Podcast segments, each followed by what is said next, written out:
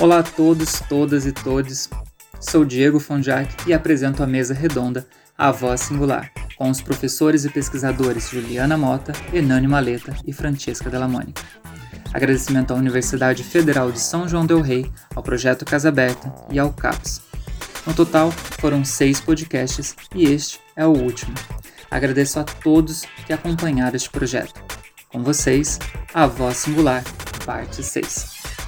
E a gente está aqui, quase chegando no final da nossa live. Ah, escutei, gente, escutei de todo mundo, falou isso, falaram isso.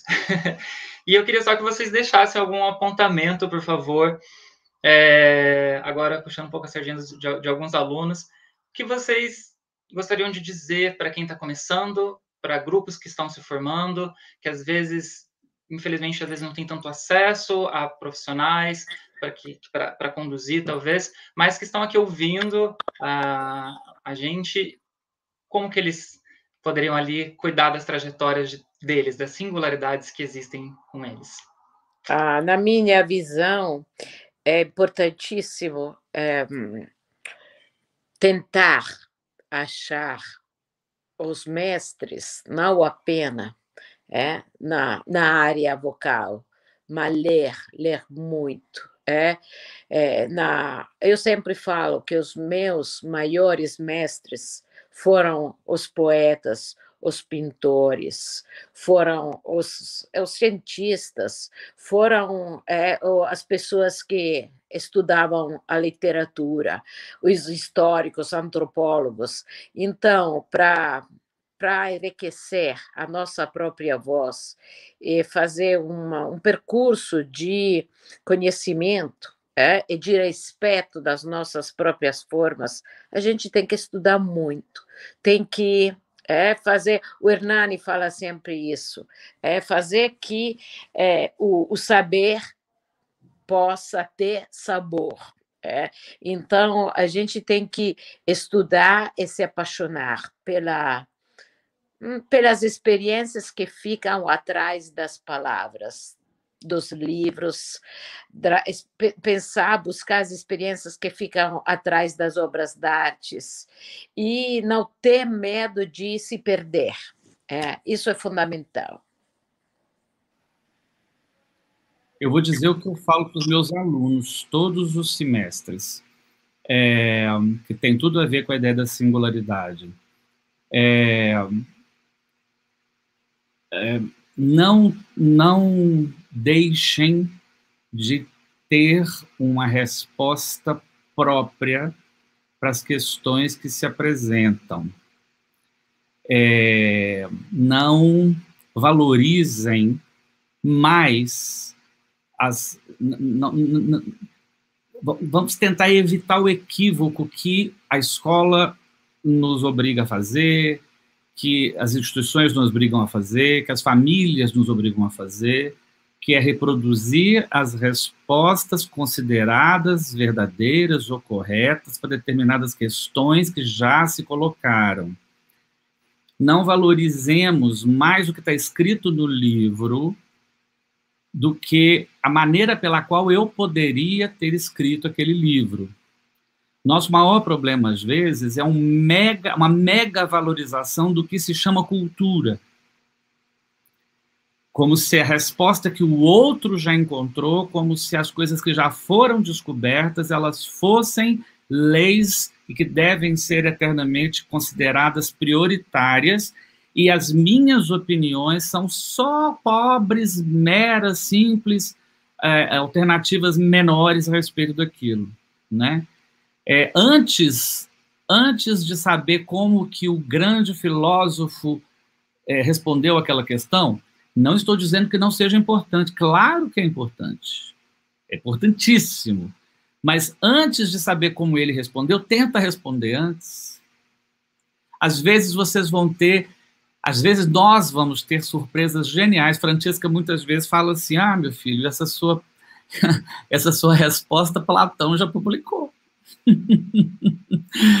Ela brinca muito isso. Às vezes eu invento teorias lindas pra, e falo assim, Francesca, inventei uma teoria. Ela fala assim, tá linda a sua teoria. Pena que Schopenhauer já escreveu antes do você, mas a gente vai resolver isso. É muito bacana. Mas eu tenho um orgulho imenso de ter chegado a determinadas conclusões que eu acho que foram sozinhos e nunca é sozinho, gente. Nunca é sozinho. Tem milhões de vozes dentro das nossas cabeças, das experiências que a gente viveu, das coisas que a gente já leu, que nos ajudam. Né? Não existe essa ideia. Né? Nós somos já uma polifonia, nós, nós somos várias, vários né, dentro de nós. Isso já é assim. Mas, assim, o, o que eu acho que, que a gente precisaria é valorizar mais o meu jeito de responder, mesmo que seja mais confuso, mais difícil, mais complicado, é, mesmo que eu nem goste dele, mesmo que depois eu opte, eu opte, bom, eu não vou ficar com a minha resposta, eu vou ficar com a resposta que eu li no livro, mas por opção e não porque é a única alternativa. Né?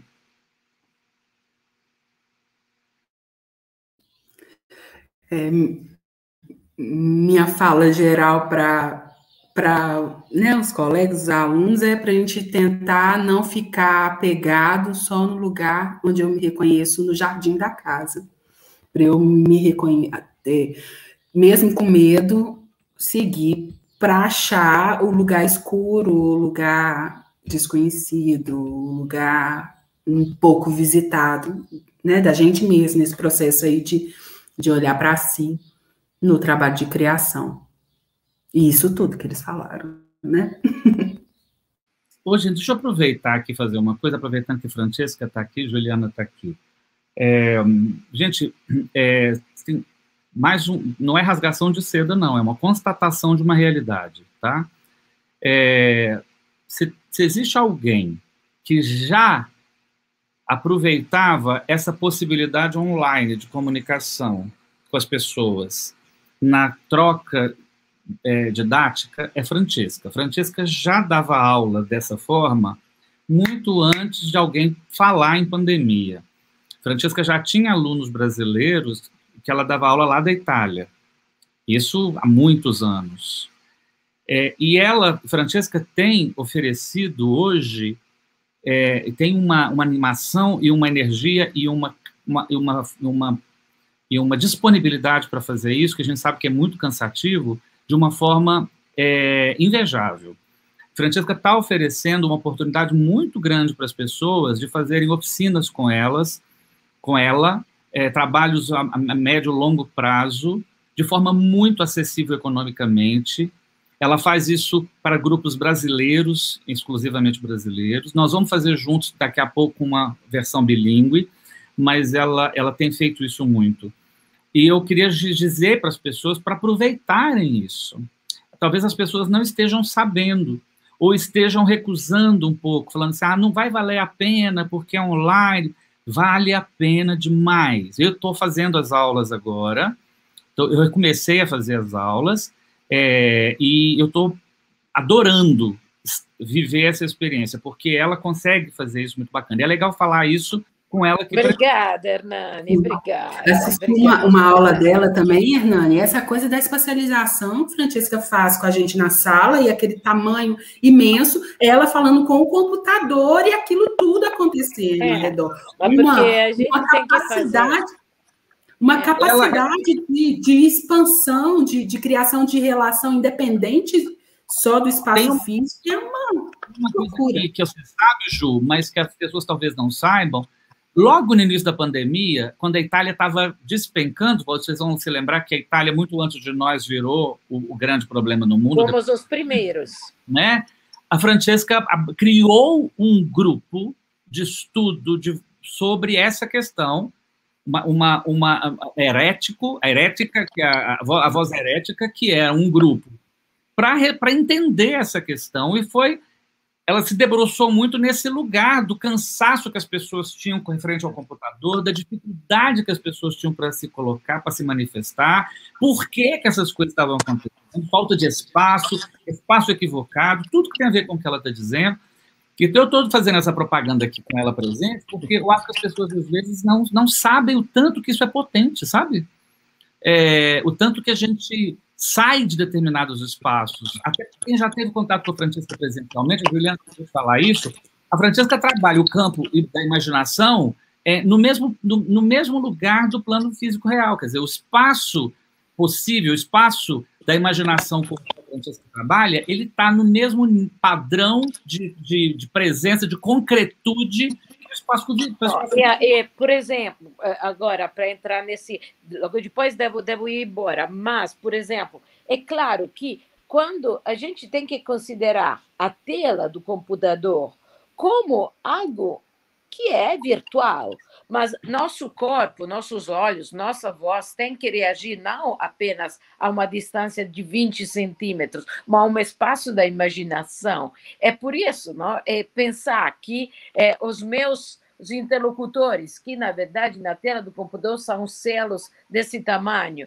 seja uma realidade, não. Eu devo criar da minha imaginação uma realidade verdadeira e não aquela virtual. Isso é importantíssimo para, é, como técnica de para enfrentar essa dificuldade, para transcender o limite da virtualidade.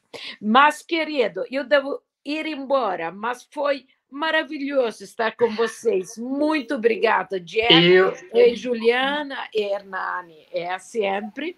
E, então... Eu que agradeço vocês todos, todos, todos, todos de coração. A gente já está encerrando aqui essa live. E agradecer a Juliana, a Francesca, ao Hernani pela disposição do tempo de vocês, da sabedoria de vocês, do conhecimento.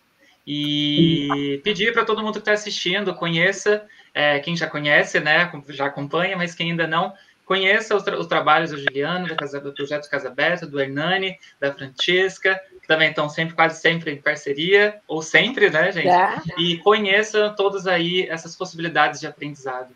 No mais, muito obrigada a todo mundo. Hernani, muito obrigada. Obrigada, obrigada. Amo vocês, Gratidão, gente, muito obrigado.